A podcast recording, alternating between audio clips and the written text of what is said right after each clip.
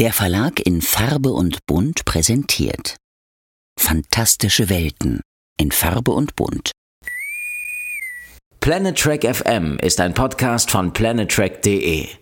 Die ganze Welt von Star Trek und darüber hinaus.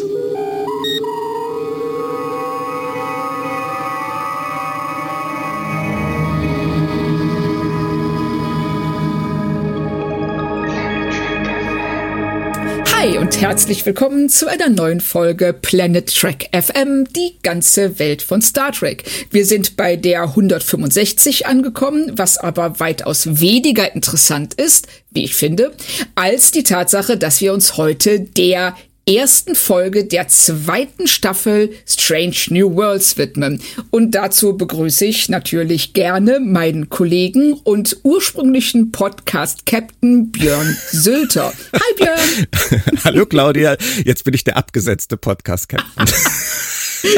ja, also du bist kurz ähm, degradiert für diese Folge, aber in der nächsten Folge werde ich dann wieder degradiert. Ja, genau, das machen wir jetzt einfach Ping-Pong-artig hin und her. Das finde ich super.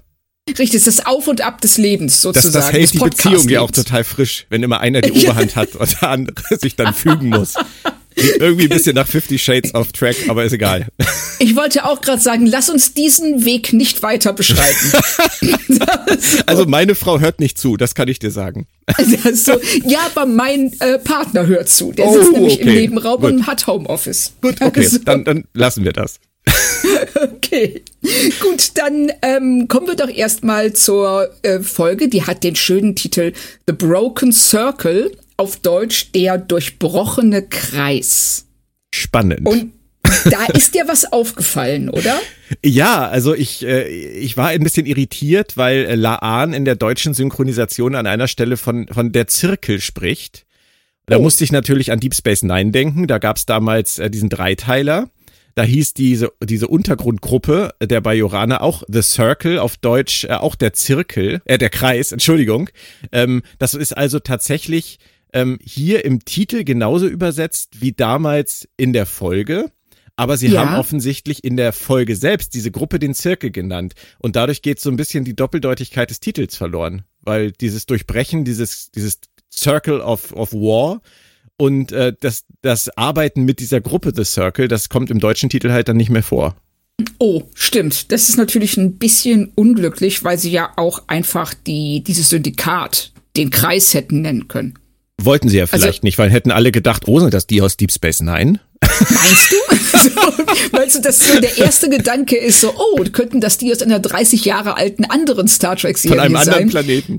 Auf einem anderen Planeten am Rand des Alpha-Quadranten. Claudia, wenn äh, sich einmal eine Terrororganisation der Kreis genannt hat, dann darf das im ganzen Universum, in allen Galaxien nie wieder jemand tun.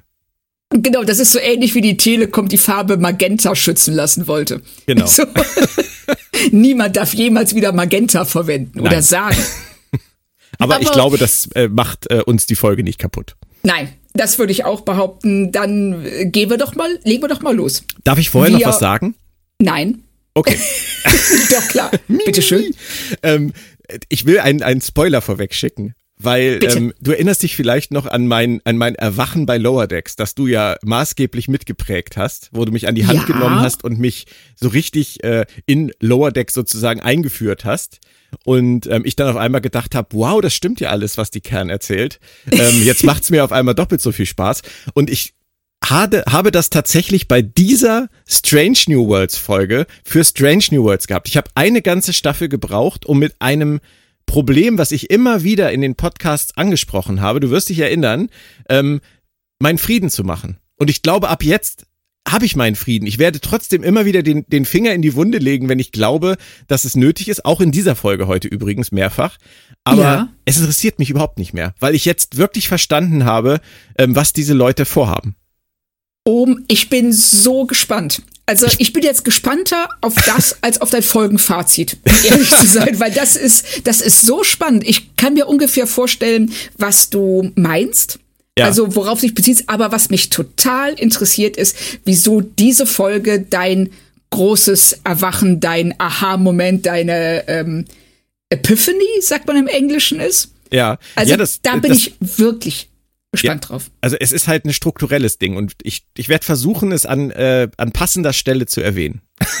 okay, dann würde ich sagen, wir fangen, wie ich finde, mit der sehr schönen Kamerafahrt rund um die, die, das Raum, das Weltraumdock der Sternenbasis 1 an, wo nämlich die Enterprise ähm, im Trockendock ist und einer Inspektion unterzogen wird. Ich denke mal, es wird so das Übliche sein, Ölwechsel, Winterreifen aufziehen, was man halt so in einer Sternenbasis tut.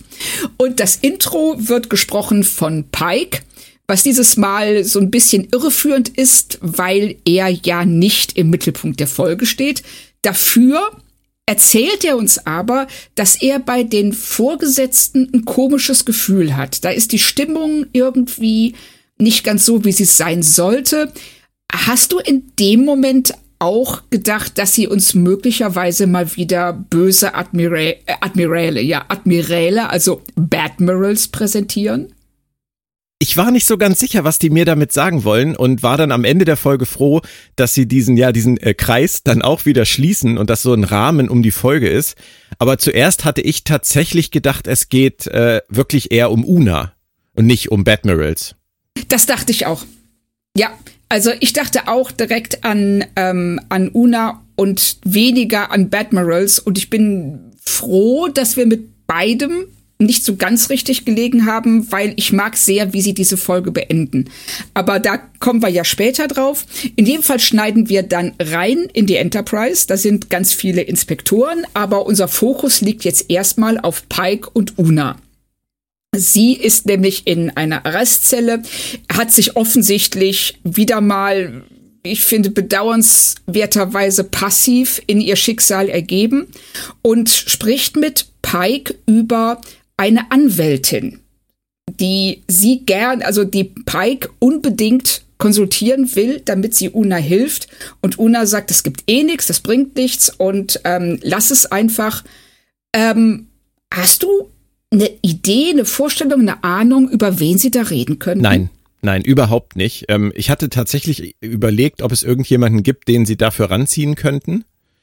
Aber ja. ähm, ich glaube, das klang eher so, als dass es äh, so gemeint war. Also ähm, es ist, glaube ich, eher so eine Ser serieninterne Geschichte, keine, keine Franchise-interne Geschichte. Oh, okay. Weil ich hatte mit dem Gedanken schon mal gespielt, ob es Tepau sein könnte. Ja, also es, es wäre natürlich naheliegend gewesen, irgendjemanden an Bord zu holen, äh, wo wir wieder sagen, oh, toll, kennen wir, kennen wir. Wie Herr Homberg ja. sagen würde. Aber kennste, kennste, sagt er.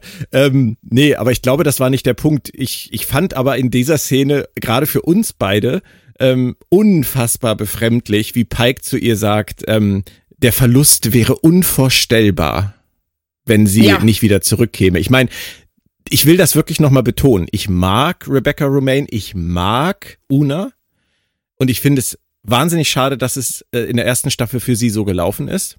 Aber ja. ähm, dass, dass die das innerhalb der Serie offensichtlich auch die Autoren nicht so empfinden, das finde ich so schräg.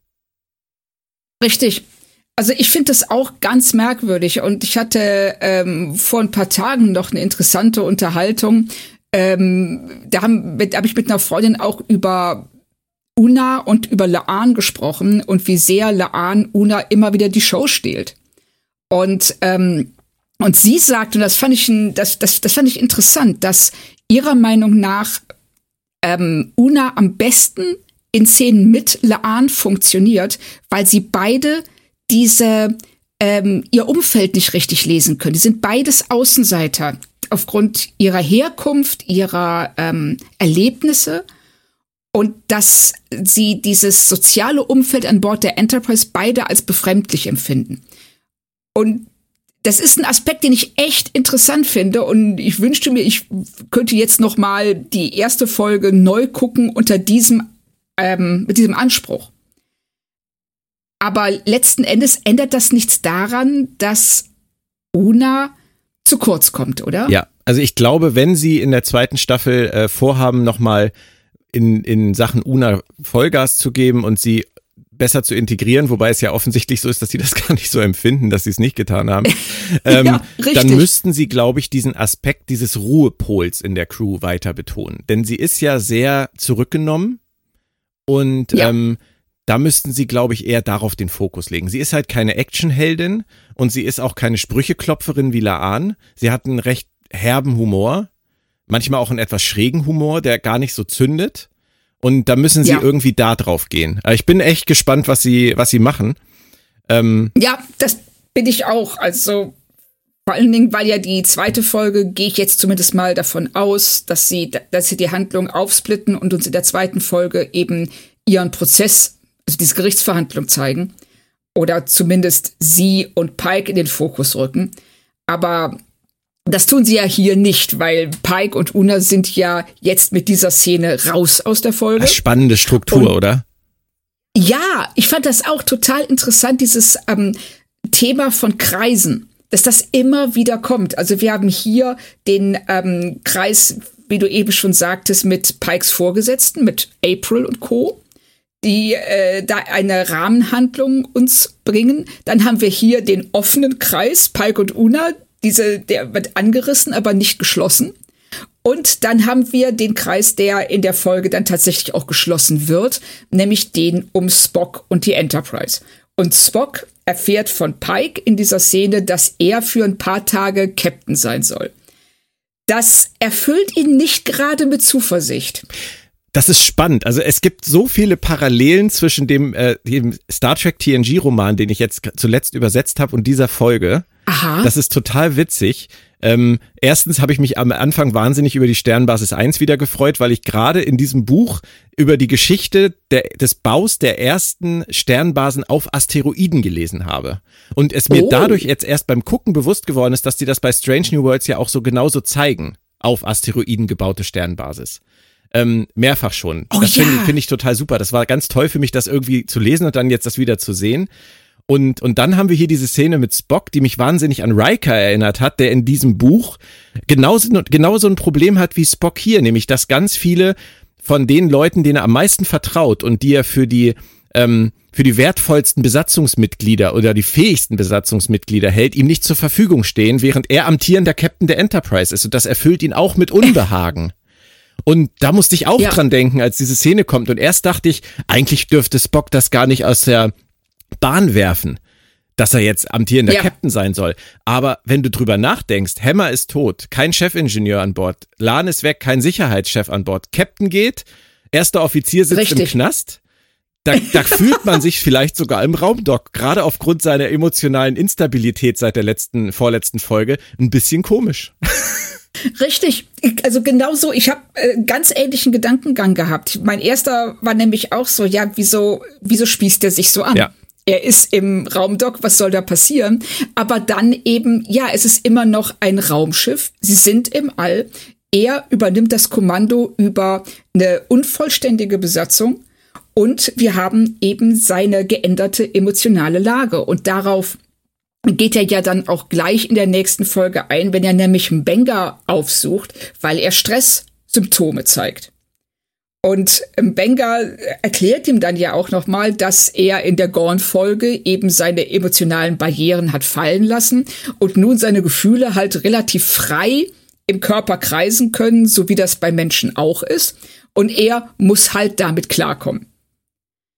Und geben uns dann gleich noch die, äh, diese Leier, ist es nicht großartig, dass im Benga auf der Krankenstation auch, äh, auch Seiteninstrumente verkauft, offensichtlich? Ich wollte gerade sagen, wo, A, wo kommt die her? um die Ecke. Ich stelle mir gerade vor, du gehst so bei einem Banker um die Ecke und da ist so ein riesiger Laden mit äh, Klavieren, Geigen, Flöten. Ja, der muss sich auch irgendwas nebenbei verdienen. und ähm, ja, und dann haben wir, er klimpert da ja so ein bisschen drauf rum und wir sehen dann direkt, wie sein äh, sein Puls runtergeht und er sich beruhigt und Banker guckt so ganz äh, zufrieden und dann betritt Chapel die Krankenstation. Und natürlich geht sein Puls durch die Decke. es ist süß, es ist wirklich süß.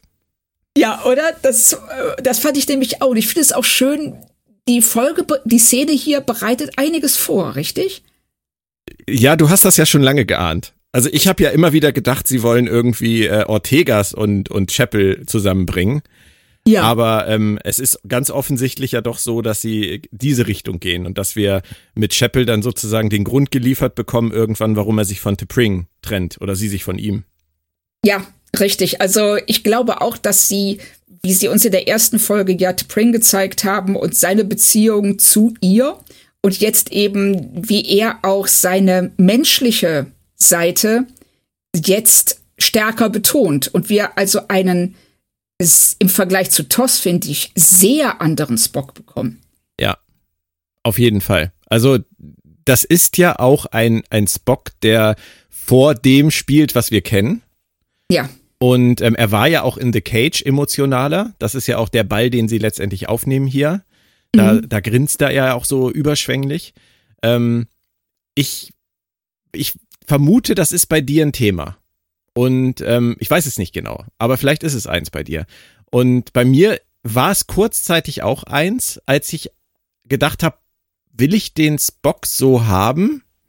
Und dann habe ich gedacht, warum eigentlich nicht? Warum also es ist nicht lernen, wie er dahin kommt, wo, wo wir ihn abgeholt haben mit Toss?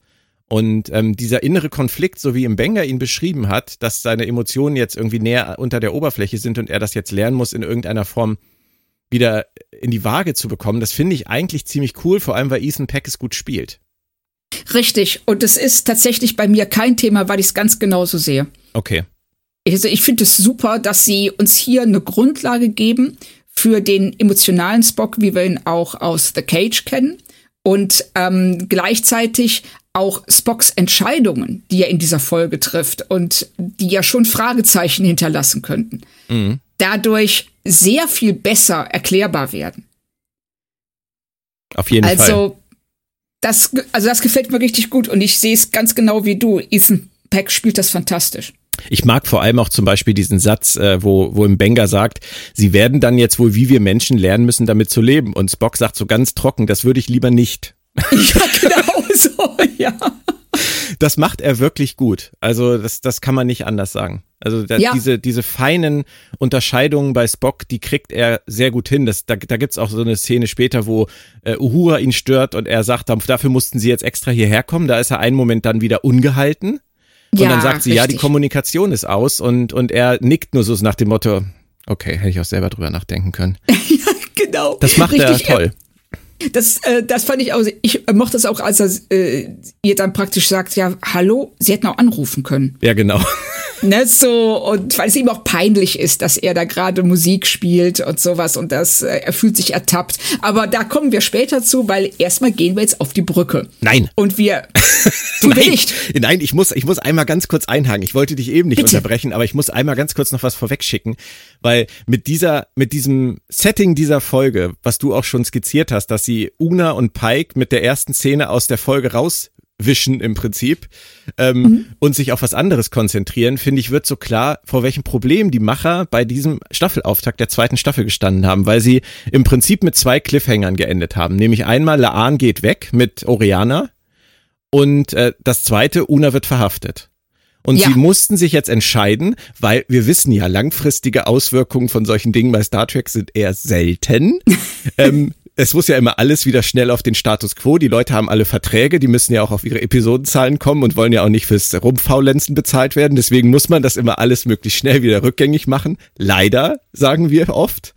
Aber gehen wir mal davon aus, das war der Plan. Also mussten sie irgendwie in den ersten zwei Folgen sich entscheiden, was machen wir. Machen ja. wir beides in einer? Nee, ist doof ähm, wie rum machen wir es, wenn wir es nicht beides in einer machen? Und ähm, die Entscheidung wirkt auf den ersten Blick schräg, Pike und Una aus dem Spiel zu nehmen. Aber es ist die einzige Möglichkeit, weil wenn sie es nicht gemacht hätten, hätten sie mit einer Gerichtsverhandlungsfolge die Staffel begonnen. Richtig. Und das fanden sie wohl mindestens genauso schräg, äh, wie das wahrscheinlich die Leute gefunden hätten. Gerade so der Otto Normalzuschauer, der vom Staffelauftakt nicht erwartet, dass äh, irgendwie 15 Leute 50 Minuten in einem Raum sitzen und labern. Genau. Also das, ähm, sie wollen natürlich einen starken Staffelauftakt haben, da müssen Sachen kaputt gehen, da muss es rumsen, da müssen Raumschiffe durchs Bild fliegen und das hättest du alles nicht gehabt, wenn du äh, Measure of a Man Teil 2 machst. Und deswegen dieser coole Rahmen, dieser offene Kreis, wie du es genannt hast, und dann jetzt erstmal Laan. Und das Coole ist ja auch, es ist so viel Zeit seit dem Staffelende offensichtlich vergangen, dass äh, Uhura ja auch Ensign geworden ist. Das heißt also, Laan hatte auch Zeit äh, für ihre für ihre Mission und äh, genau. äh, Una sitzt schon eine Weile im Knast. Also es ist, es fühlt sich richtig an. Richtig, das äh, war nämlich auch so mein Gedanke. Ich habe mich direkt am Anfang gefragt, wie lange ähm, li äh, liegt das Staffelende zurück? Und alleine diese beiden Tatsachen, die ja dann auch später auch nochmal angesprochen werden, also zumindest dass Uhura Ensign ist, das hat mir sehr gut gefallen, weil das bringt auch in diese ganze Handlung ein bisschen Ruhe rein. Das gibt uns einen guten Ausgangspunkt. Wir wissen jetzt, ähm, wir wissen oder wir erfahren gleich, wo Laan ist und wir wissen, wo Una ist. Wir wissen, wo wir stehen. Und das hätten sie, da bin ich ganz deiner Meinung, wenn sie die andere Handlung vorgezogen hätten, das hätte nicht halb so gut funktioniert wie das hier. Ich, bin gespannt, was du später sagst, weil ähm, ich schieß mal vorweg, dass ich äh, quer gelesen habe, was so im Internet geschrieben wird über diese erste Folge und die Meinungen waren qualitativ doch sehr durchwachsen. Also diese erste Folge kommt nicht gut weg. Ähm, ja, ich kann auch verstehen, warum. Und ähm, also zumindest, es gab einen Teil, der mir halt auch überhaupt nicht gefallen hat. Das sage ich auch schon mal als Spoiler vorweg. Aber wenn, wenn ich, wenn wir dürfen, gehen wir jetzt mal kurz auf die Brücke. Aber bitte. Ich komme mit. Und da sehr, sehr schön. Dann äh, müssen wir uns aber durch einen ganzen Haufen von Inspektoren und Technikern Ach, einen Weg bahnen. Dieses Pack.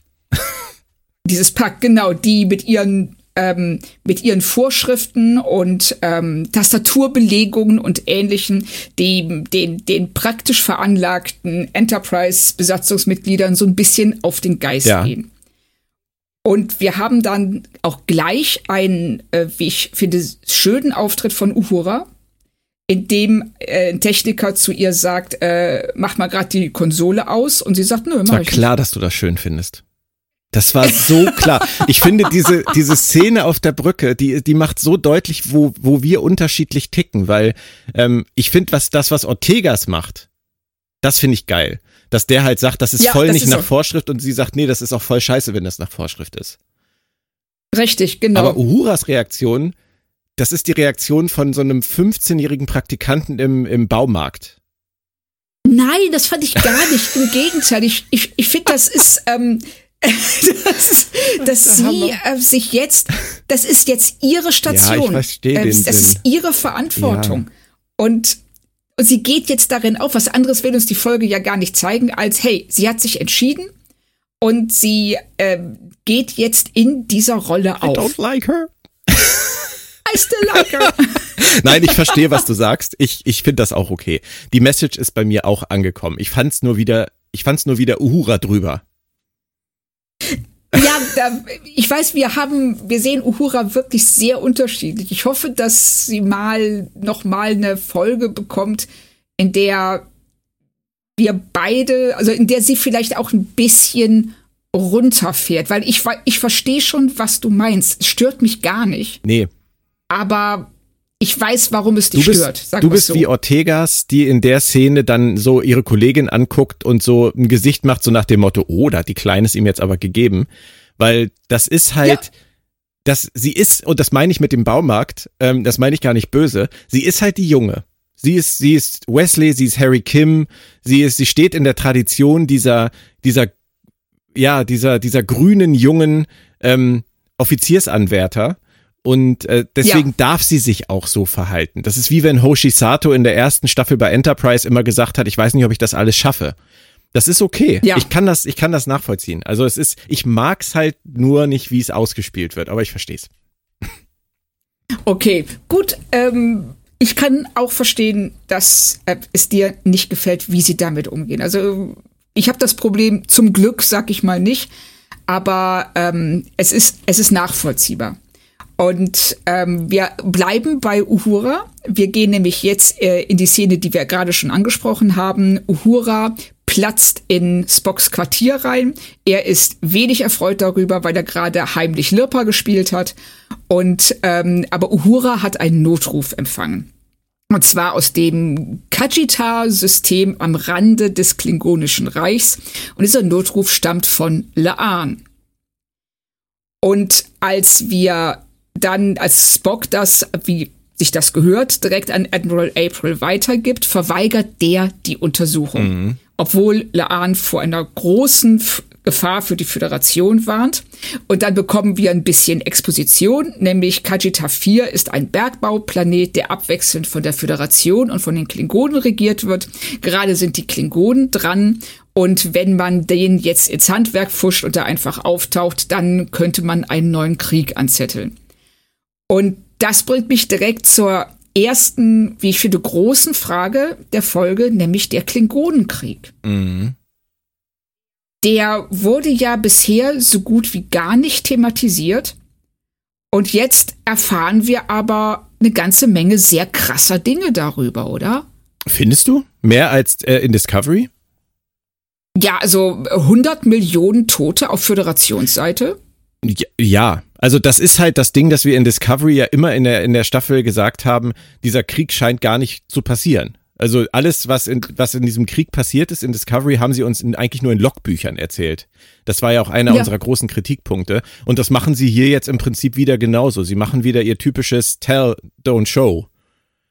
Richtig. Und das ähm, muss ich sagen, das hat mich auch wirklich gestört. Ich weiß nicht, wie es dir geht. Nein, mich hat's gar nicht gestört, weil ich habe dieses Klingonenkrieg-Thema mit Discovery Staffel 1 beerdigt und ähm, habe das alles einfach nur so zur Kenntnis genommen.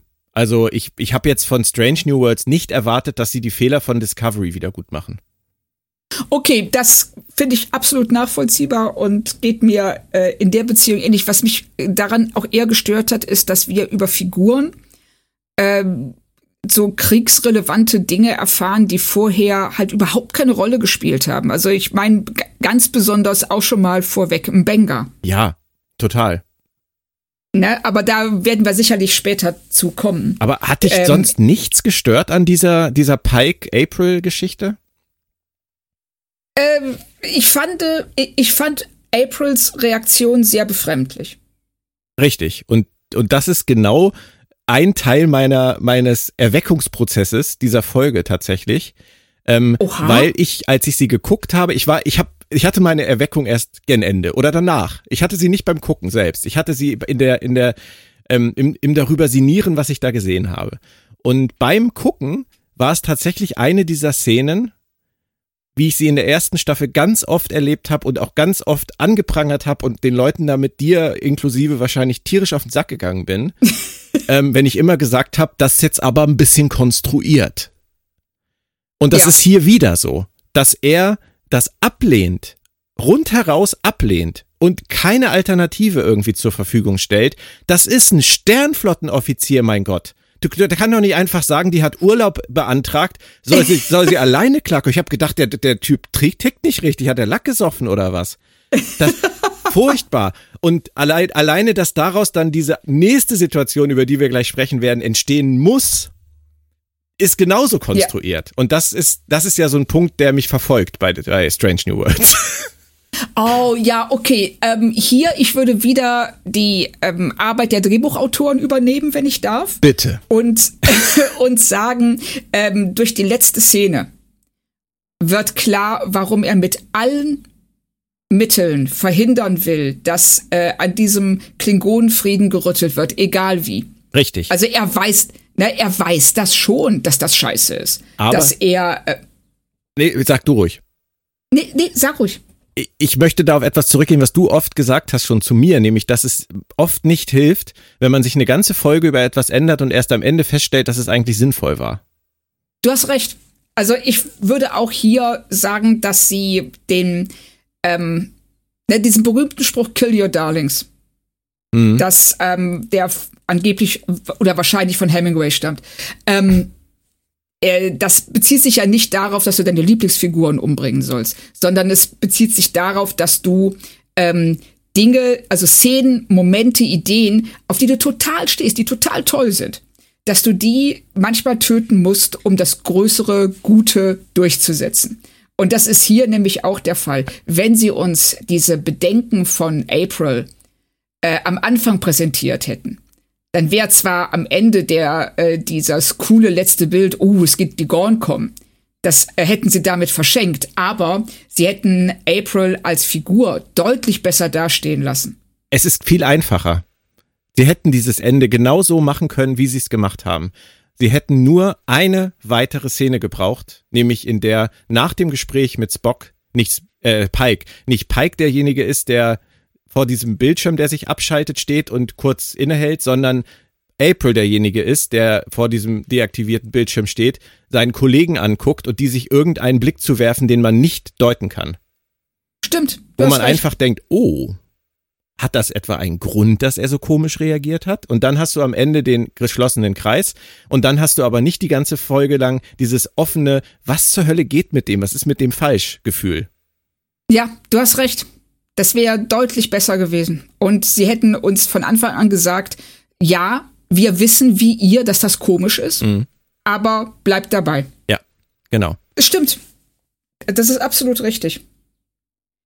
Und äh, wir kommen dann ja zu deiner, wie du schon sagtest, nächsten leicht konstruiert wirkenden Szene, die Diskussion im Bereitschaftsraum.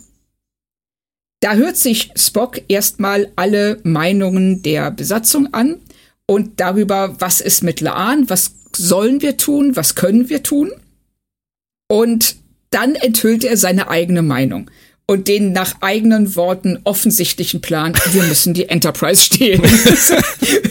Hast du das auch als so offensichtlich empfunden? Äh, nein, natürlich nicht. Und ich bin da komplett auf der Seite von Ortegas, was glaube ich, die fragte, äh, und was jetzt genau? Oder Chapel? Ich weiß nicht, wer es, wer es von den beiden war.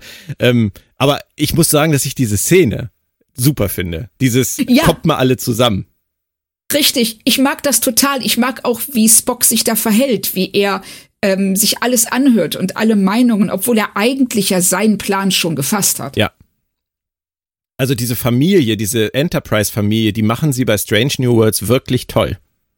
Ja, also ich finde auch, dass äh, es gibt für mich ähm, keine Serie, in der dieses Zusammengehörigkeitsgefühl so stark thematisiert wird wie in Strange New Worlds. Und ich muss es sagen, es tut mir immer wieder weh, wenn ich es tue, aber sie haben ja damals bei Discovery versucht, sowas zu erzeugen.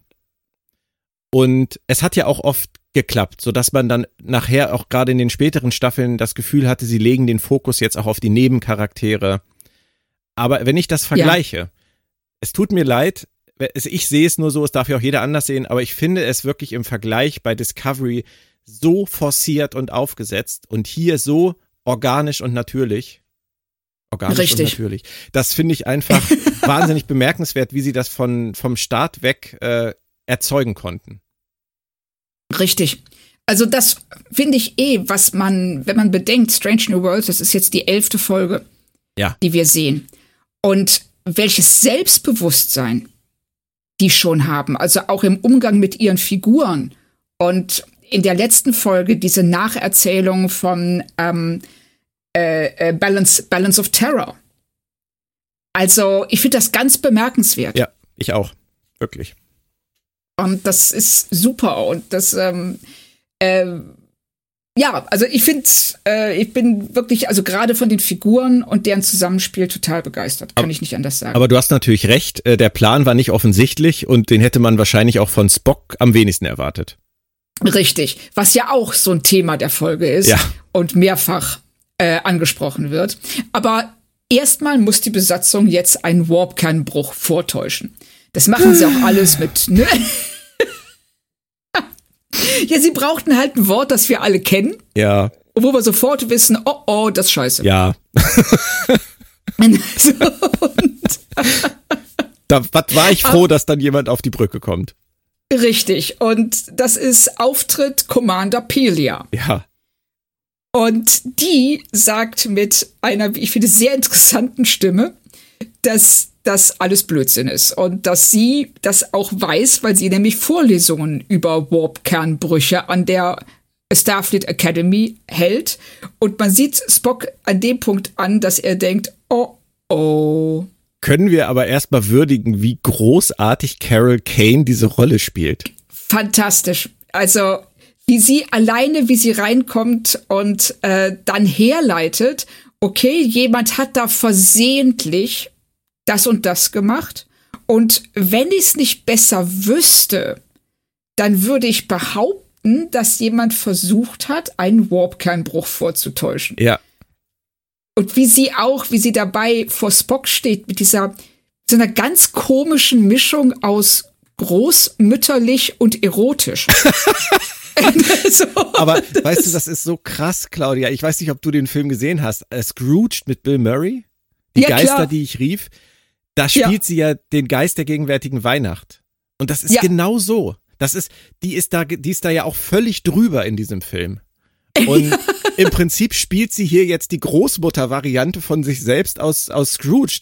Und äh, ich finde das irre. Also, das ist, ist ja vielleicht auch so auffällig, weil sie mit Abstand der exzentrischste Charakter in dieser Serie ist. Bisher. Absolut. Aber also ich hätte nie gedacht, dass ich einen Charakter, der von, vom Start weg so drüber ist, so gut finden würde, wenn du mich vorher gefragt hättest. Aber Richtig. sie ist, ich finde sie gigantisch und ich muss die deutsche Synchronisation loben. Sie haben äh, Philine Peters Arnolds dafür gewonnen und die macht das im Deutschen so spektakulär gut. Also es ist, es ist im Deutschen wie im Englischen, finde ich, ein Genuss. Ich kann auch jeden verstehen, der sagt, oh Gott, ist die drüber, aber ich liebe es, wirklich, liebe es. Ich fand's ich fand sie auch, ich fand sie phänomenal und ich finde auch, dass sie eine sehr gute Begründung dafür hat, so drüber zu sein. Ne, dass sie, äh, da kommen wir ja gleich noch zu, denke ich mal. Ähm, erstmal sagt sie, ja, ich weiß, ihr wollt die Enterprise klauen. Und, aber da du Vulkanier bist, weiß ich auch, dass du dir das aus gutem Grund tust. Und außerdem kennt sie seine Mutter. Natürlich. das, Klar, weil wir hatten ja auch schon mal in Discovery ähm, das Thema, dass es anscheinend nur fünf Vulkanier und Familie auf der ganzen, der ganzen Föderation gibt und jeder jeden kennt. Natürlich, aber hier hat es mich tatsächlich nicht gestört. Ich fand es interessant. Nein. Ich auch. Ich fand es auch interessant und äh, es hat mich nicht im geringsten gestört. Und sie hilft dann ja tatsächlich auch der äh, Enterprise-Besatzung bei diesem Diebstahl und äh, schafft es dann, wie ist jetzt letzten Endes egal, aber sie ähm, sie lassen irgendwelches Zeug ab, daraufhin soll die Enterprise ablegen, was sie dann auch tut und natürlich direkt losfliegt. Pelia. Ja. du seufzt. Naja, das höre. ist das gleiche Thema. Wir sind jetzt bei konstruiert Step 3. Also, wir helfen Laan nicht. Eins. Wir müssen die Enterprise kapern. Es klappt auch noch irgendwie. Und Pelia interessiert's nicht. Zwei. Und jetzt dieser, dieser Move, woraufhin sie aufgefordert werden, wegzufliegen, okay, aber danach fragt keiner mehr. Richtig. Das war nämlich auch meine Frage. Also wenn jetzt jemand zu mir sagen würde, ähm, setzen Sie bitte zurück, um die Ausfahrt frei zu machen. Eben. Und ich setze zurück und bin dann nach einer halben Stunde in Köln, würde ich gewisse Fragen erwarten. Richtig, richtig. so. ja.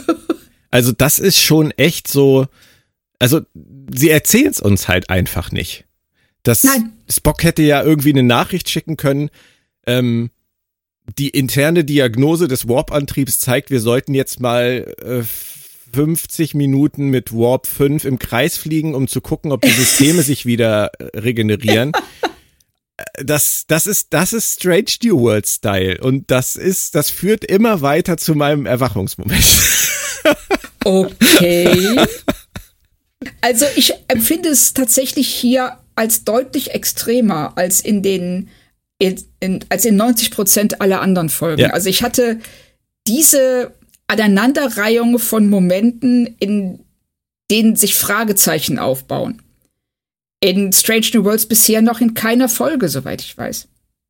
Das stimmt. Und das also, ist auch der Grund, warum es, es mir dann hier final klar geworden ist, glaube ich. Ja. Okay. Na, es ist gar nicht, es ist gar nicht so spektakulär. Ich kann, ich kann dir das auch jetzt kurz sagen. Du, also, ja, äh, bevor wir das jetzt, äh, bevor wir diese Messlatte dann so unmöglich eben, hochlegen, eben. das, ne, also dann erzähl doch mal. Nein, die, die, das ist einfach etwas, womit man seinen Frieden machen muss, weil das keine, es sind keine Zufälle. Es sind keine Zufälle und es sind keine Unfälle, wenn sie das tun, was sie in der ersten Staffel gelegentlich getan haben, sondern das ist das, was sie konzeptionell tun wollen der Fokus dieser Serie liegt einfach komplett auf etwas anderem. Und diese Momente des über Logiklöcher hinweggleitens, das merken die genauso wie wir. Und es interessiert sie einen Scheiß. Und das ja. finde ich wahnsinnig charmant.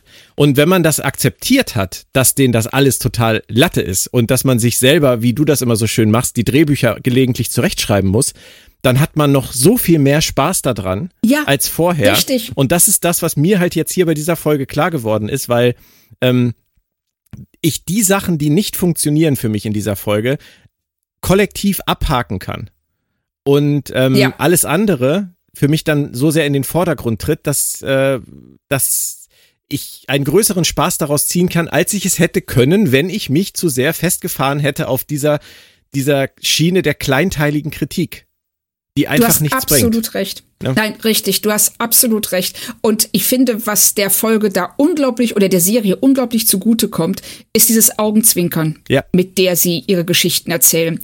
Weil das ist nicht, es ist nicht bedeutungsschwanger, es ist nicht alles, was wir hier tun, hat äh, eine riesige Bedeutung und ist wichtig und muss ernst genommen werden, sondern sie erzählen lockere Geschichten, die durchaus philosophisch sind und durchaus inter sehr interessante Fragen aufwerfen. Aber sie haben immer dieses, ähm, ja, dieses Augenzwinkern. So wie Pike. Die Serie ist wie Pike.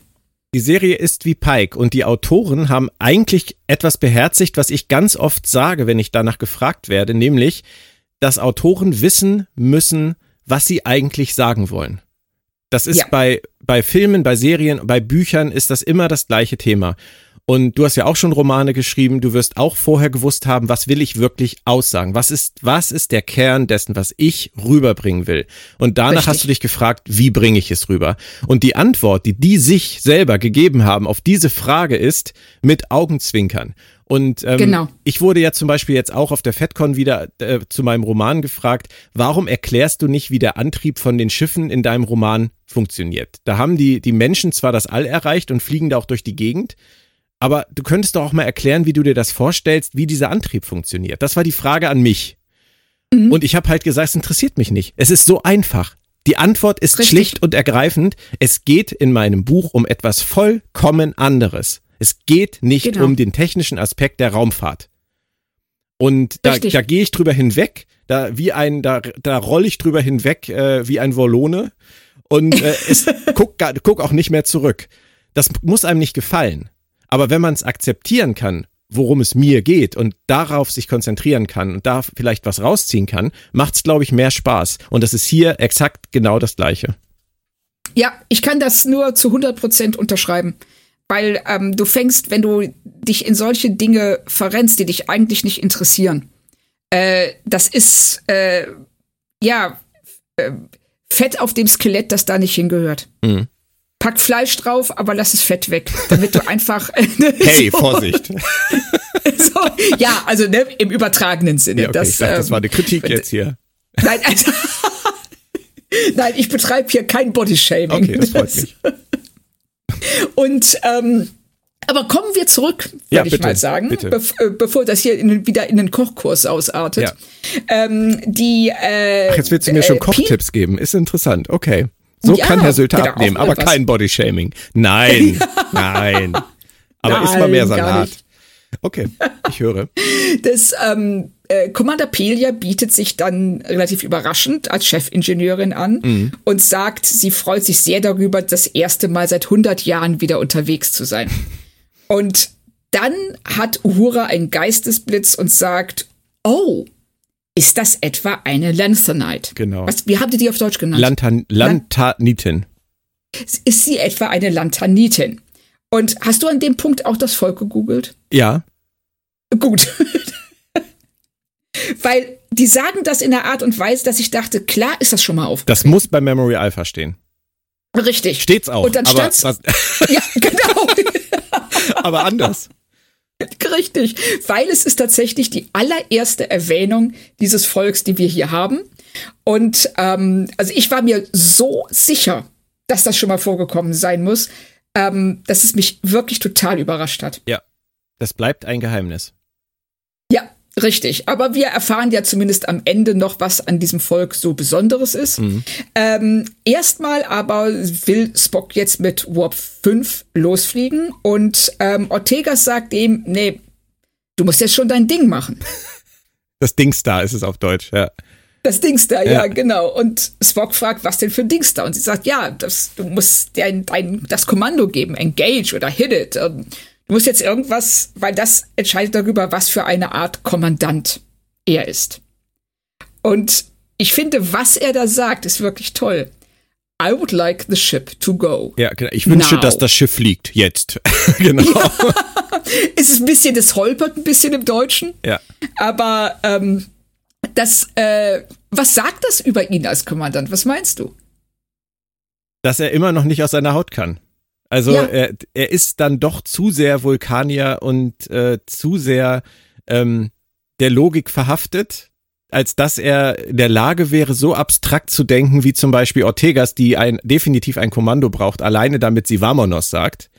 ähm, aber ich finde es, ich finde es toll, dass er in dieser Drucksituation, die man ja auch an seinem Gesicht ablesen kann, ähm, wirklich auf nichts anderes kommt, als auf diesen Satz, der wahrscheinlich in jedem technischen Handbuch für Captains steht. Ja, richtig. Dass er einfach nur widerspiegelt, er formuliert einfach nur das, was er möchte. Ja. Das Schiff soll jetzt bitte losfliegen. Ja, genau. Und, aber er gibt ihm nicht die geringste Persönlichkeit mit, wodurch er dann selbst, was wiederum auch ja selbst ein Ausdruck von Persönlichkeit ist. Ja, natürlich. Klar. Finde ich großartig. Ja. Aber ich muss die Party sprengen und du wirst wahrscheinlich wissen, warum. Ich bin nicht glücklich damit, was sie im, in Star Trek aktuell machen, was die Absprache zwischen den Serien angeht.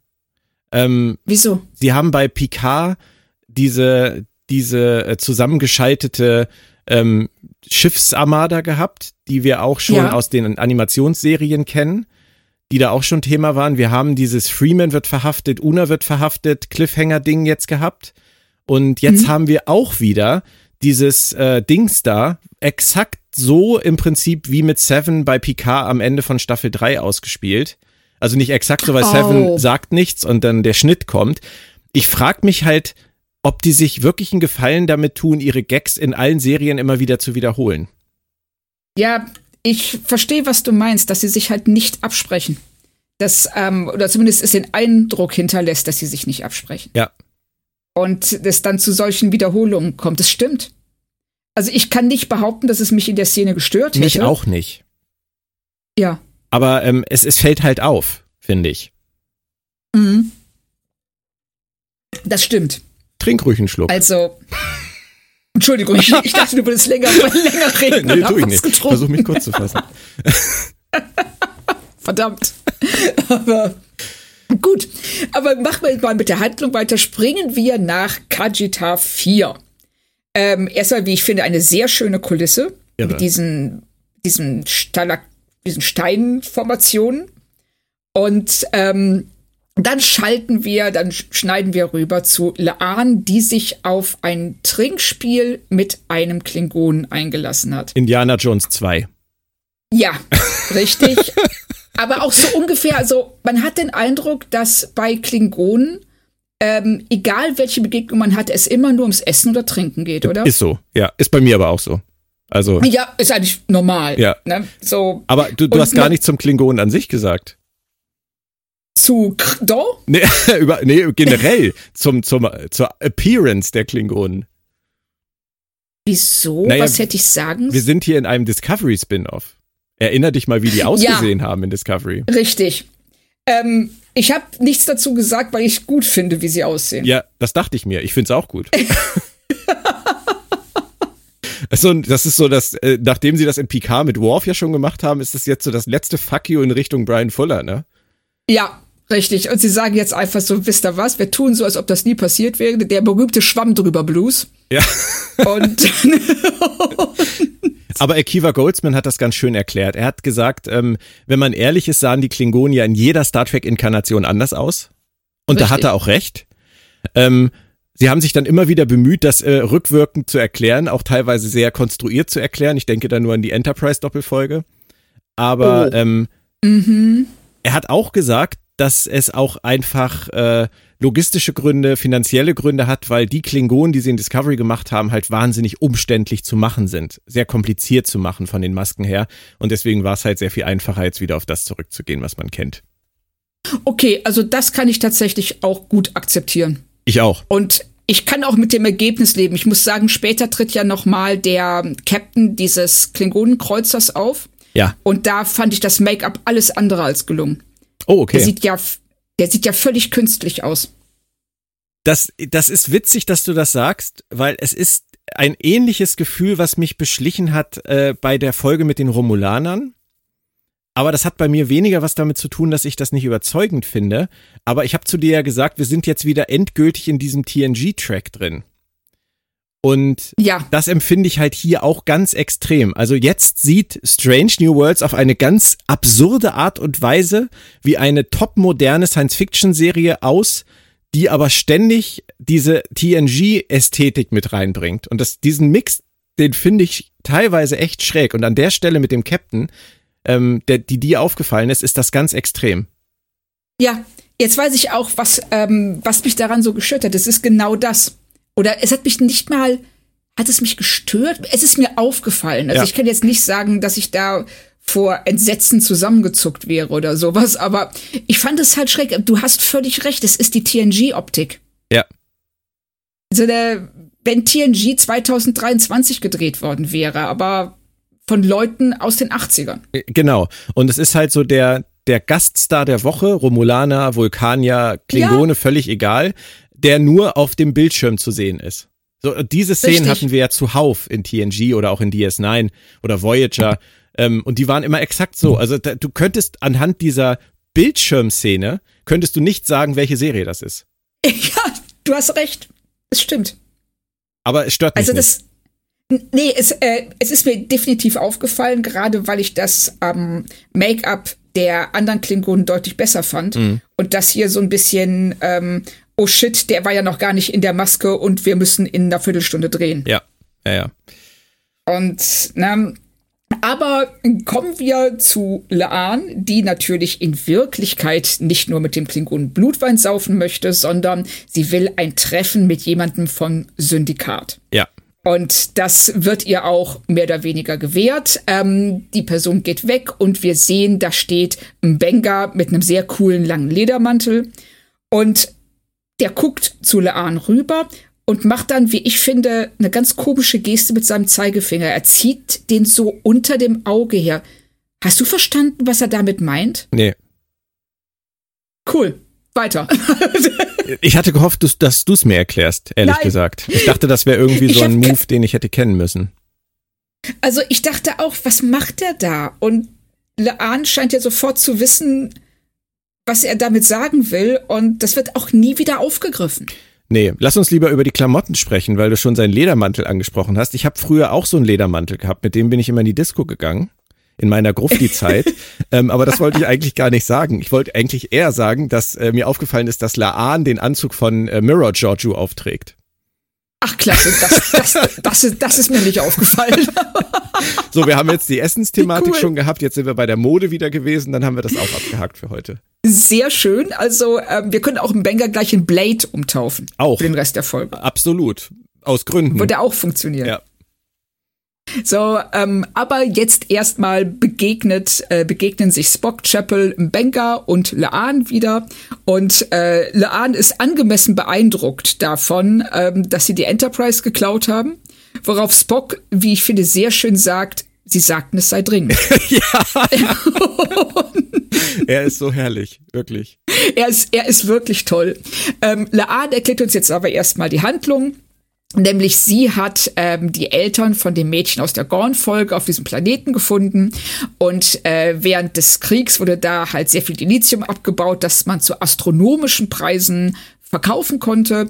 Jetzt in Friedenszeiten ist das natürlich nicht mehr so. Deshalb hat sich ein Syndikat aus Ex-Soldaten beider Seiten gebildet, die jetzt wieder einen Krieg anzetteln wollen, um den äh, Preis von Dilithium zu steigern das ist schon so ein, so, ich sag mal, krasser kapitalistischer Move. Absolut. Ja, hat mich auch tatsächlich überrascht, weil die Folge ähm, da für den Moment irgendwie in so eine, in so eine Ernsthaftigkeit geht, die sie eigentlich gar nicht zeigt.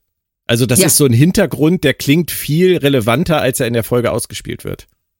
Richtig, das ging mir auch so. Also es wird dann ja gesagt so, hm, Profit, uh. Ähm, aber was ich finde, sie tun sich keinen Gefallen damit, dass sie das Syndikat eigentlich gar nicht zu Wort kommen lassen. Nein, aber du merkst auch daran wieder, dass es darum überhaupt nicht geht. Richtig. Ist, ob das gut ist oder schlecht, das müsste man wirklich nochmal bewerten. Man kann nicht immer nur sagen, es hat mich nicht gestört, weil dann macht man sich wahrscheinlich auch zu einfach.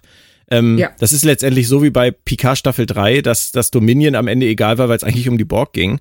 Ähm, ja. Aber sie machen das hier ähnlich. Also sie, sie machen hier so kleine Fässchen auf, die eigentlich gar nicht uninteressant sind, die aber überhaupt nichts damit zu tun haben, was sie am Ende erzählen wollen.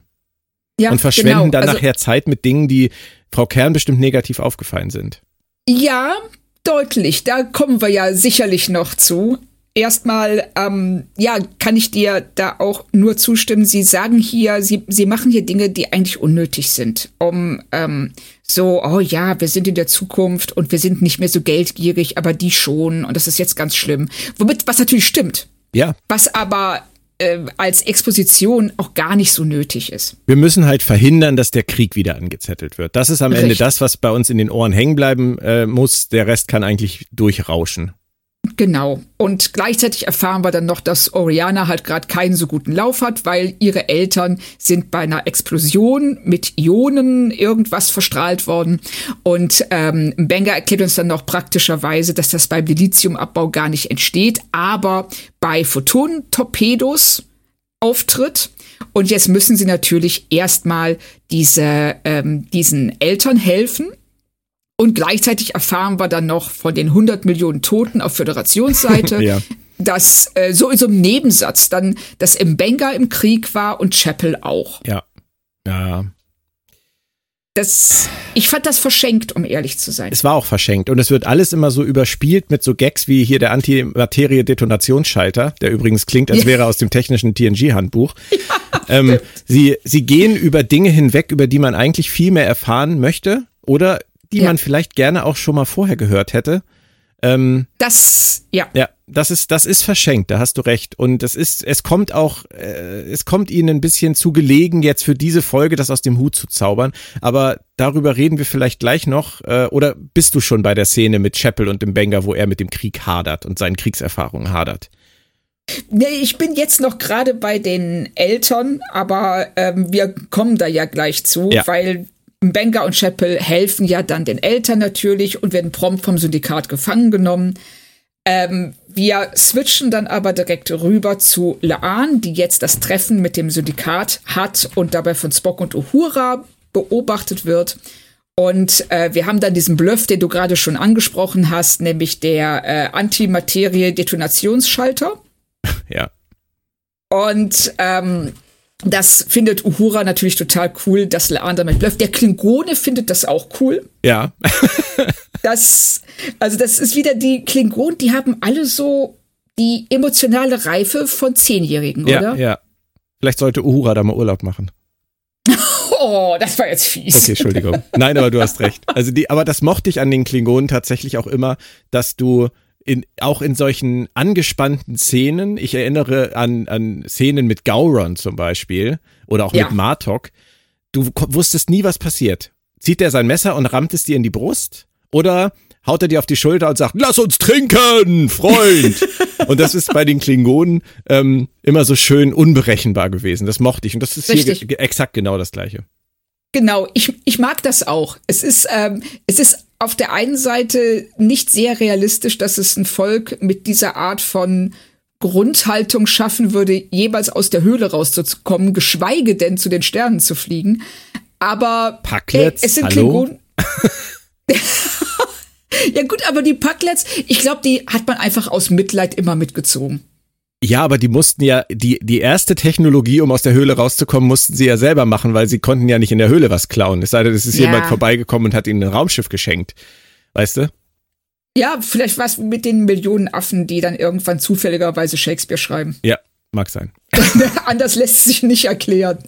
Aber in dem Fall erfährt Uhura, dass am nächsten Tag irgendwas passieren soll und ähm, sagt dann, hey, wir müssen April Bescheid sagen, aber Spock sagt, nein, wir brauchen erstmal Beweise. Deshalb kehren sie prompt zur Enterprise zurück, wo sie erfahren, dass Chapel und Mbenga nicht zu erreichen sind. Mhm. Weil die sind gerade dabei, äh, Klingonen des Syndikats von ihrer Strahlenkrankheit zu retten ja. zu und zu behandeln. Und dabei kommen wir dann zu dem von dir angesprochenen Dialog.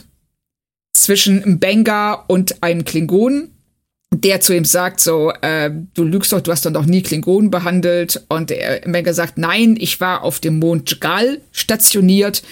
Der Klingone sagt, jetzt weiß ich, dass du garantiert lügst, weil niemand, der dort war, hat überlebt.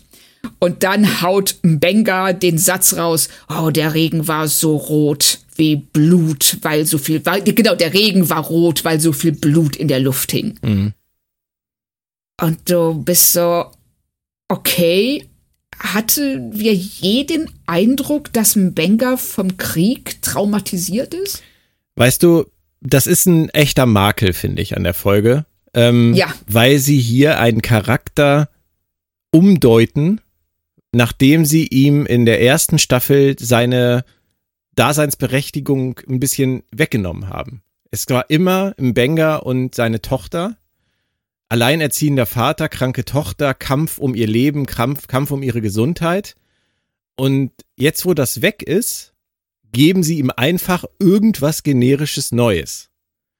Richtig. Und das kommt mir persönlich viel zu sehr aus dem Nichts. Also es hat mit dem, mit dieser Vaterfigur im Banger aus der ersten Staffel, finde ich, relativ wenig zu tun. Vor allem, weil sie ihn dann ja auch äh, später noch als hier Joseph den Folterer zeigen.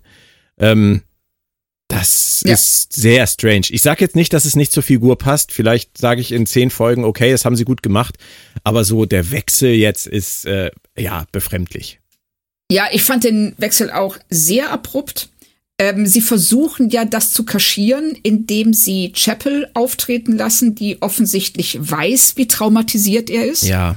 Von seinen Kriegserlebnissen, aber das hilft uns nicht viel, weil wir auch vorher überhaupt nicht wussten, dass sie im Krieg war und da, was sie da getan hat.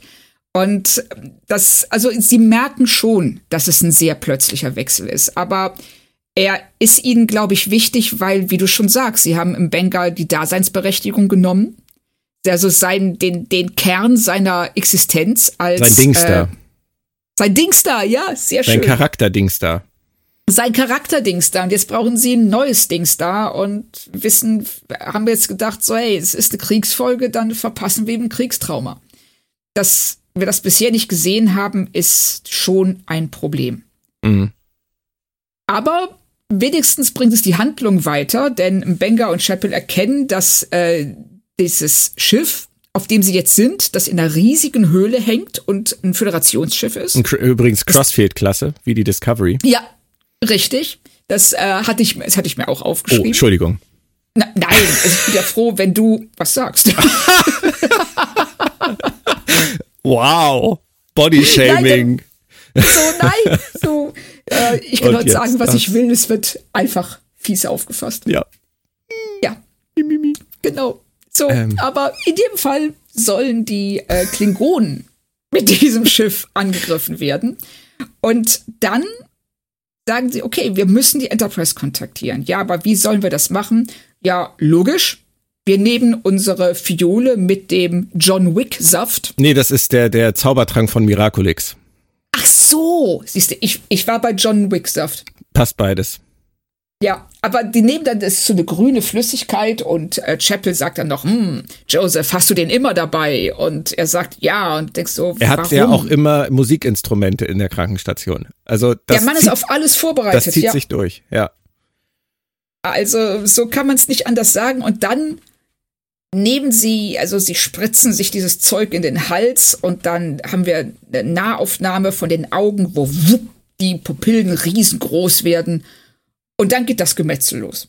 Und man denkt, man ist bei J.J. Abrams Reboot-Kinofilm gelandet. Weil ja. ähm, das ist wie mit dem, mit dem Todheilen in Star Trek Into Darkness. Es interessiert keinen, was da passiert. Und ähm, diese Wunderdroge, die, die, die weckt so viele Fra schlafende Hunde oder wirft so viele Fragen ja. auf. Was ist das? Ist das was Offizielles? Ist das was, was er selber zusammenmixt? Ist das was, was die Föderation benutzt? Warum benutzen sie es nicht häufiger? Warum benutzen sie es im 24., 25. Jahrhundert nicht mehr? Warum haben sie nicht die Borg damit besiegt? Warum haben sie nicht den Dominion-Krieg damit entschieden? Das ja, richtig. tut mir echt an der Stelle leid, weil das fällt alles so in diese Kategorie vollkommen unnötig. Richtig. Also du könntest diese ganze Sequenz, ich hätte, weißt du, wenn sie ähm, was genommen hätten, was ähm, ihre Reaktionen, äh, ihre Reaktionsfähigkeit erhöht und die hätten sich da so durchgeschlichen.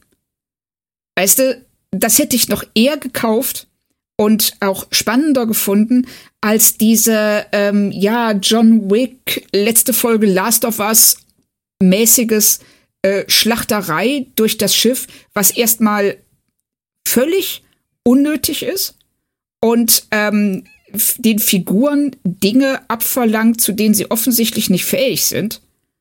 Ja. Alleine schon, weil das auch ähm, auf einer technischen Ebene ist es einfach auch schlecht choreografiert. Also erstmal vielen Dank für den Spoiler zur letzten Folge von The Last of Us. Wir sind oh. gerade bei Folge 2. Ähm. Oh nein, oh scheiße. Tut mir leid, Jan. Ich, ist egal. Äh, ich weiß ja nicht, was genau da passiert, aber ich bin jetzt darauf vorbereitet. Ähm, bisher finde ich die Serie gut. Ähm, was wollte ich, was wollte ich eigentlich sagen? Nein, äh, das ist halt das Problem. Sie bringen ihre Figuren in Situationen, die unnötig sind und aus denen sie nur rauskommen, indem sie unlogische Sachen etablieren. Ja. Und ähm, sehr schön. Das finde ich. Äh, ich weiß gar nicht, was was ich da wie ich da, was ich davon halten soll, warum sie das tun, weil sie sich ja selber in diese Sackgassen schreiben und das gar Richtig. nicht müssten. Also ich verstehe es hier auch nicht. Also dass diese ganze, diese ganzen Sequenzen, die ähm, aus den Figuren 0,0 rauskommen, die nicht vorbereitet werden und äh, zu sagen, ja, du kriegst jetzt dieses Zeug und dann kannst du, da können sich zwei Leute durch ein ganzes Schiff voller Klingonen fräsen. Ja. Wir können das, das nur unter Spaß abhaken.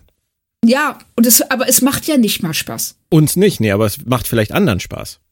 Ja, hat vielleicht den Schauspielern Spaß gemacht. Ja, vielleicht hat's auch Zuschauern Spaß gemacht. Vielleicht sind nur das wir, kann, sind nur wir ja. da so nervig und nörgelig, aber. Es kann ohne weiteres sein, aber ich finde es, ich finde es schwer nachvollziehbar, ja. dass ähm, diese Szenen es ins fertige Drehbuch geschafft haben. Mhm. Man hätte das schöner machen können. Ja, auf jeden Fall. Ich hätte Na, sogar den Umhang von Harry Potter besser gefunden und dann wären sie da ja. ne, getarnt durch diese Station geschlichen.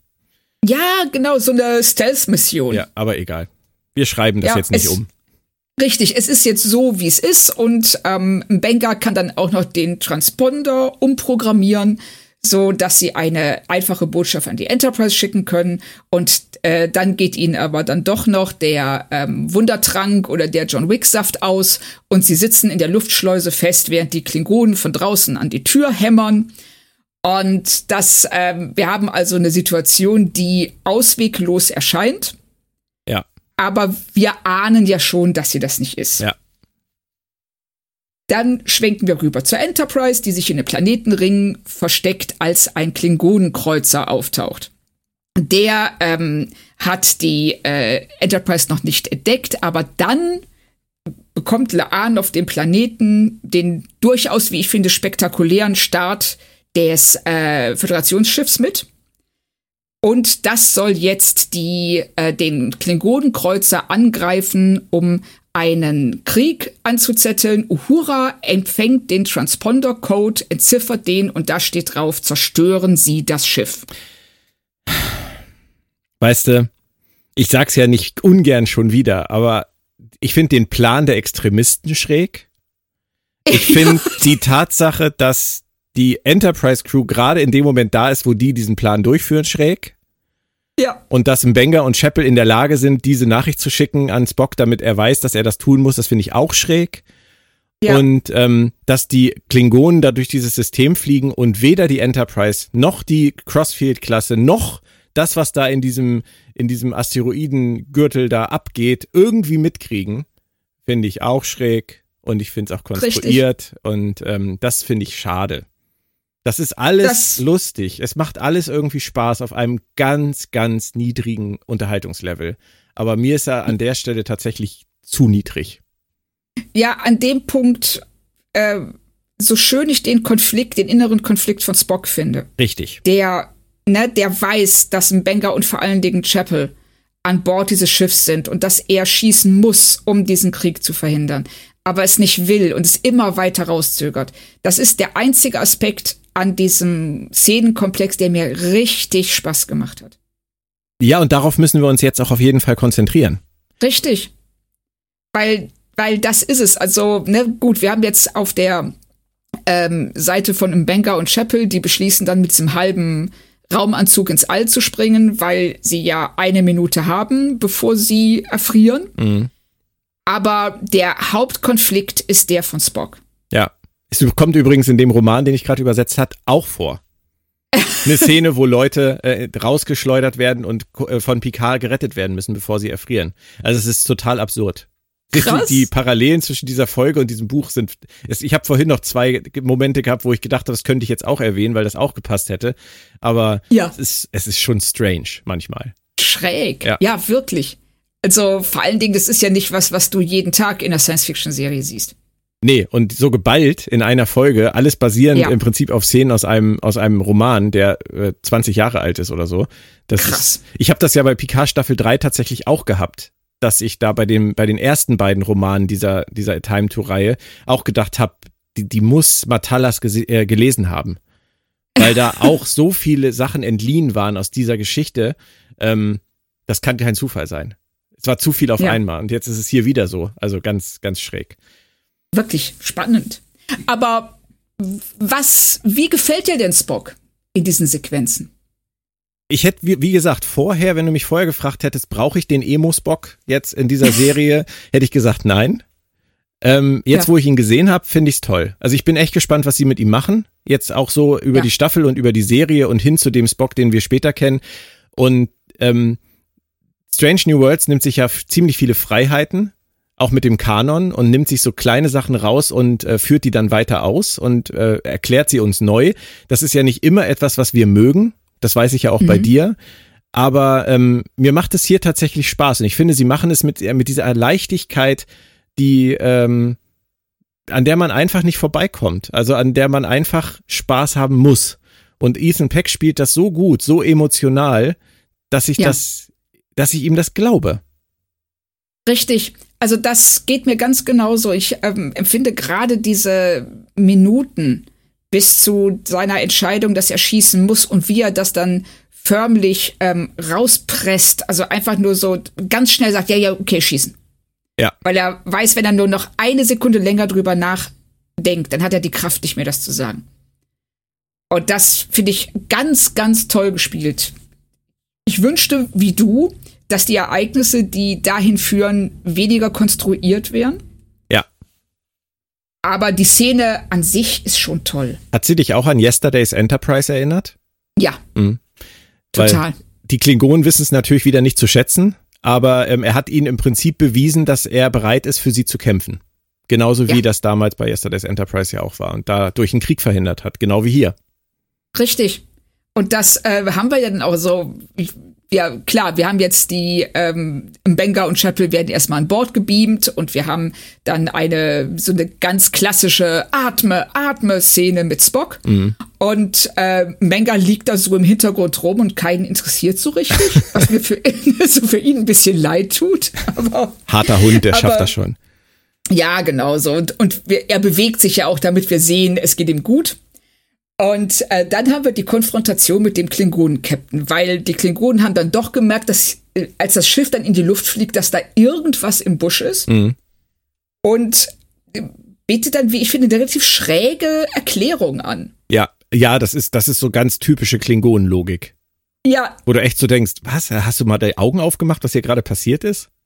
Richtig. Und das äh, Spock ist ja auch am Anfang recht, regelrecht überfahren davon und sagt so, ja, aber wieso Wieso? Ja, aber du weißt ja, du hast es ja so schön äh, analysiert vorhin, bei den Klingonen geht es am Ende immer nur ums Essen oder Trinken. Deswegen ist die Lösung dieses Problems mit dem gemeinsamen ja. Blutweintrinken ja auch vollkommen logisch.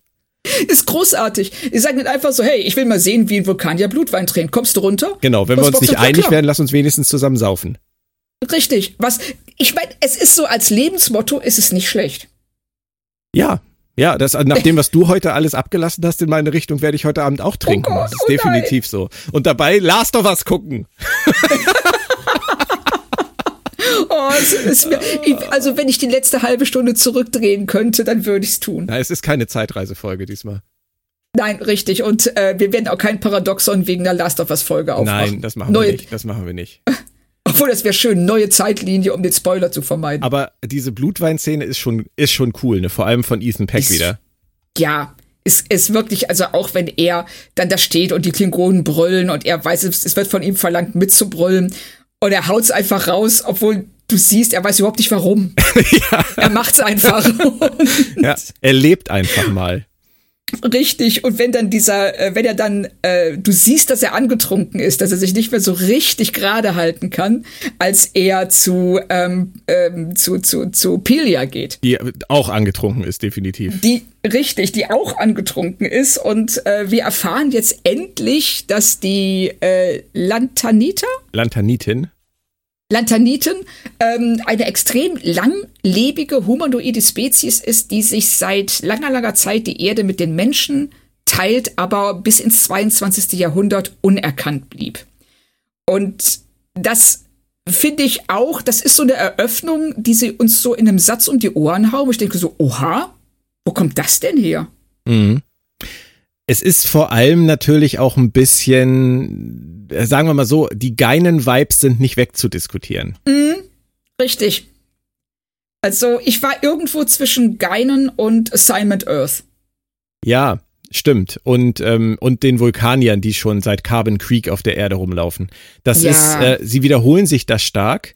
Und das hätte einen stören können, wenn sie, wenn man sagt, sie machen jetzt einfach nur wieder so eine Geinenfrau da an Bord. Aber ich finde halt Carol Kane und, und Pelia so weit weg von Geinen. Und ich finde das ja. so wahnsinnig klasse, wenn man sich das mal überlegt. Geinen hat Jahrhunderte unter den Menschen gelebt. Und wir haben jetzt ja erfahren, ja. sie hat immer eine Bar in LA gehabt. Die hat also wirklich ernsthaft Bock gehabt, jahrhundertelang hinter der Bar zu stehen und sich immer wieder die gleiche Scheiße von irgendwelchen frustrierten Barbesuchern, die einen Podcast hinter sich hatten, der irgendwie aus dem Ruder gelaufen ist, anzuhören.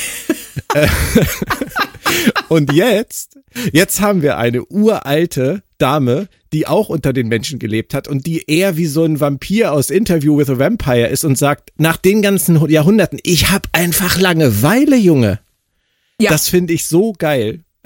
Ich finde das auch toll, weil er, ähm, als sie sagt, als sie ihn fragt, was, was meinst du ist das größte Problem einer so langen Existenz?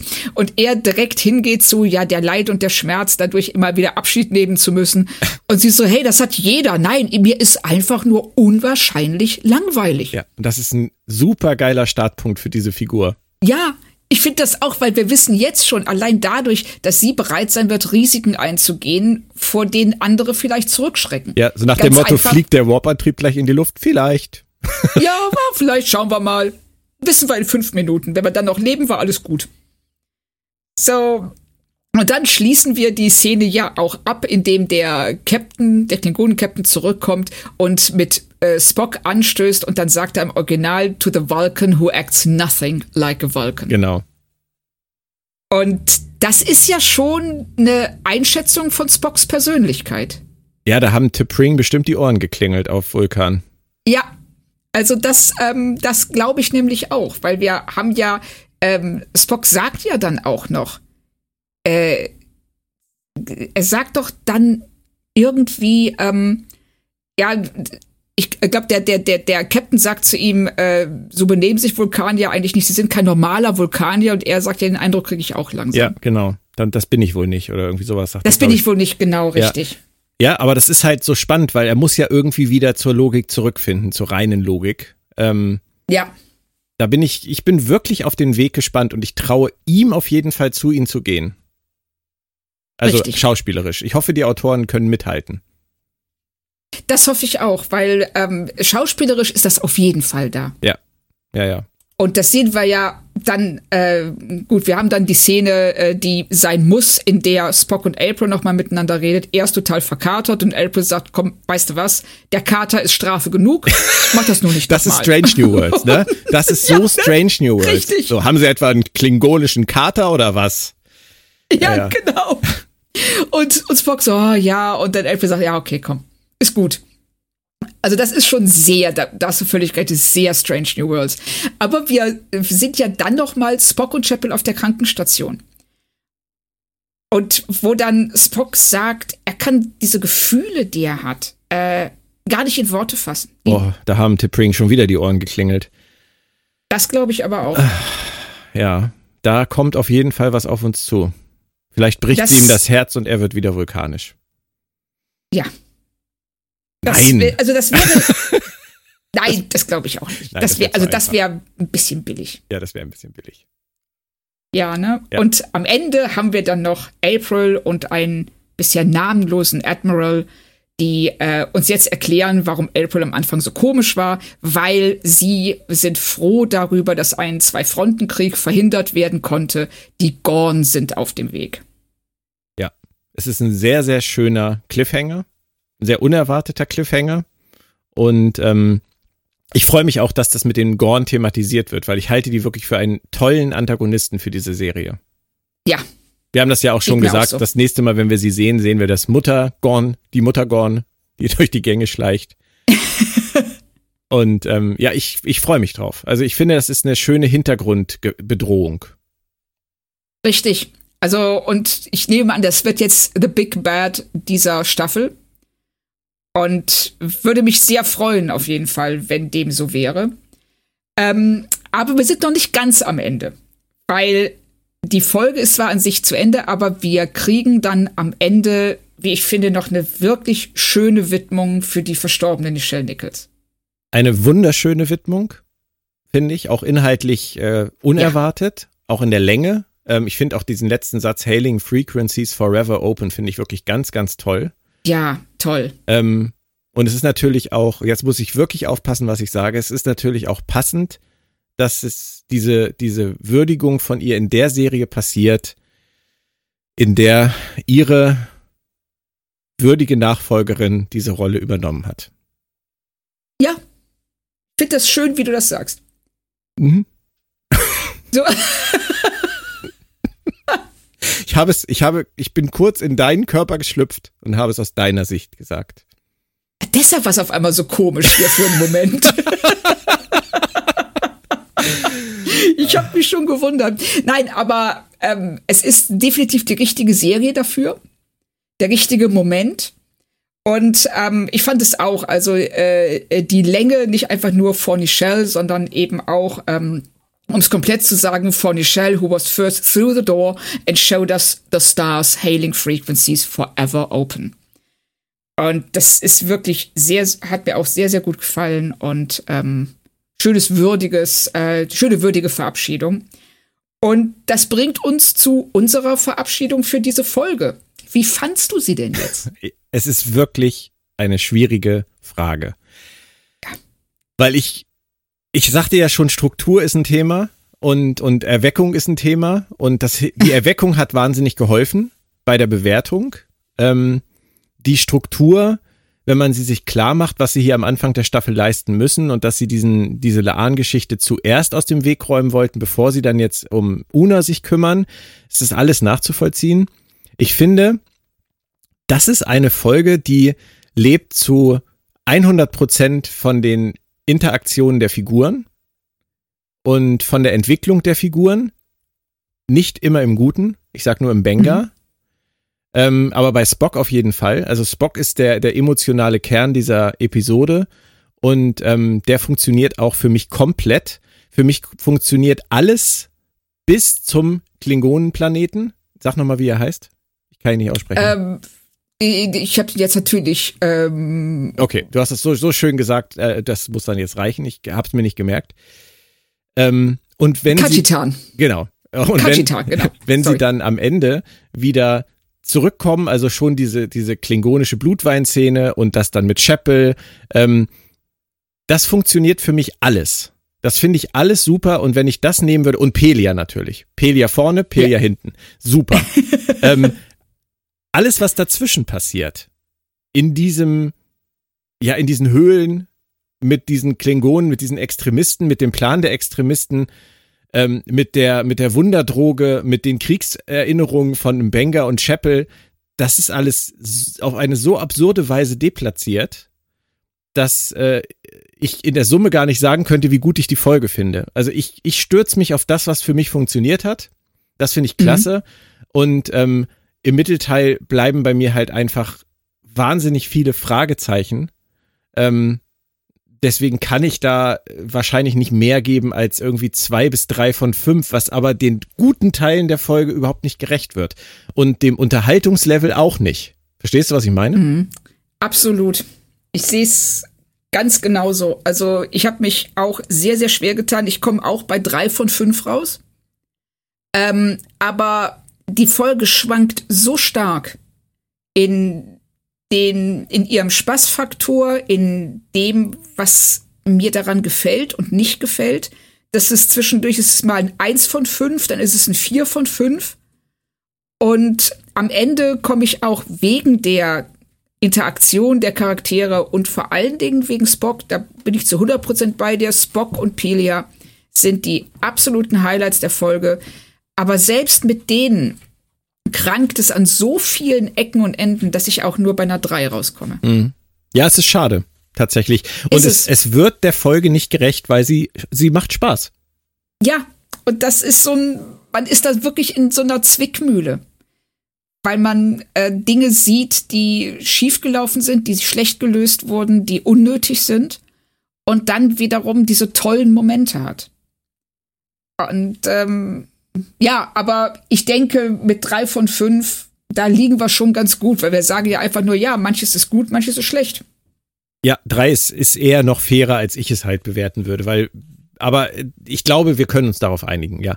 Aber es ist am Ende auch nur eine Zahl und für mich wird äh, eher hängen bleiben, dass ich mich trotzdem gut unterhalten gefühlt habe. Also ich halte es Richtig. nicht für so einen schlechten Staffelstart, wie einige im Internet es geschrieben haben. Ähm, ich glaube einfach, dass das Drehbuch hätte mehr Arbeit vertragen können. Richtig. Das sehe ich auch so. Und man hätte sich vorher vielleicht noch mal zurücklehnen sollen und zu überlegen, ergibt irgendwas auf diesem Planeten Sinn? Ja. Und, und auf dem Schiff. Zumindest ein bisschen. Ja. Mindestens, es muss ja nicht ähm, jetzt wirklich äh, einer Logikprüfung statthalten, aber ein bisschen hätte schon geholfen. Ja, Björn, dann danke ich dir ganz herzlich für diese unterhaltsamen, spoilerbelasteten, body-geschämten anderthalb Stunden. Ja. Gut zusammengefasst, Frau Kern. Ja, ich äh, gehe mich jetzt schämen.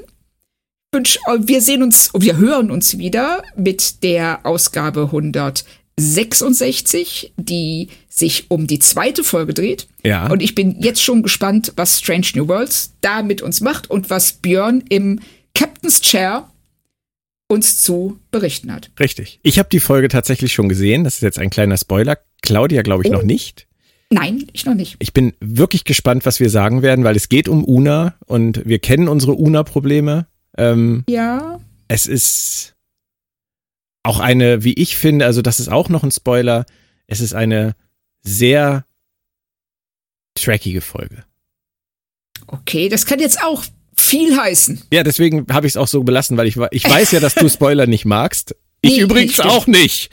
ähm, oh. Aber, aber ähm, ich glaube, den Spoiler kannst du vertragen und wenn du sie dann jetzt guckst, die, die Tage, wirst du verstehen, was ich meine. Ja, ich gucke sie heute Abend und ich bin schon sehr, sehr gespannt darauf.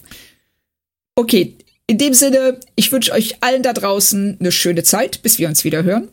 Macht's gut und tschüss. Tschüss und ich gehe ein bisschen trainieren jetzt, dann, dass ich in Form komme. Und ich tschüss. Ja, und ich gehe Spoiler vermeiden, wenn das geht. Ich gucke einfach gar nichts mehr, dann kann ich auch nicht spoilern. Richtig.